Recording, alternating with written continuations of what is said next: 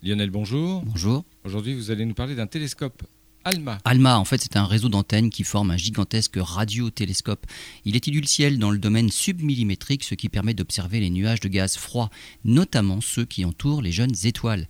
Lors de sa formation, une étoile est entourée d'un disque de gaz et de poussière qu'on appelle un disque d'accrétion, et par la suite, c'est de ce disque que naissent les planètes. En utilisant ALMA pour observer ce disque, une équipe d'astronomes vient de mettre en évidence des perturbations qui sont la preuve de l'existence de planètes. Les astronomes ont observé une étoile du Sagittaire située à 330 années-lumière de la Terre. Cette étoile est deux fois plus grosse que notre Soleil, mais elle n'est âgée que de 4 millions d'années contre 5 milliards pour notre Soleil. En cartographiant la molécule de monoxyde de carbone dans le disque, les astronomes ont pu mettre en évidence la présence de trois planètes.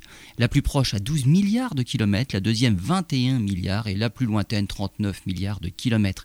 Ces perturbations de gaz, comme des tourbillons de l'eau à l'arrière d'un rocher en fait, permettent d'estimer la masse des planètes avec une bonne précision.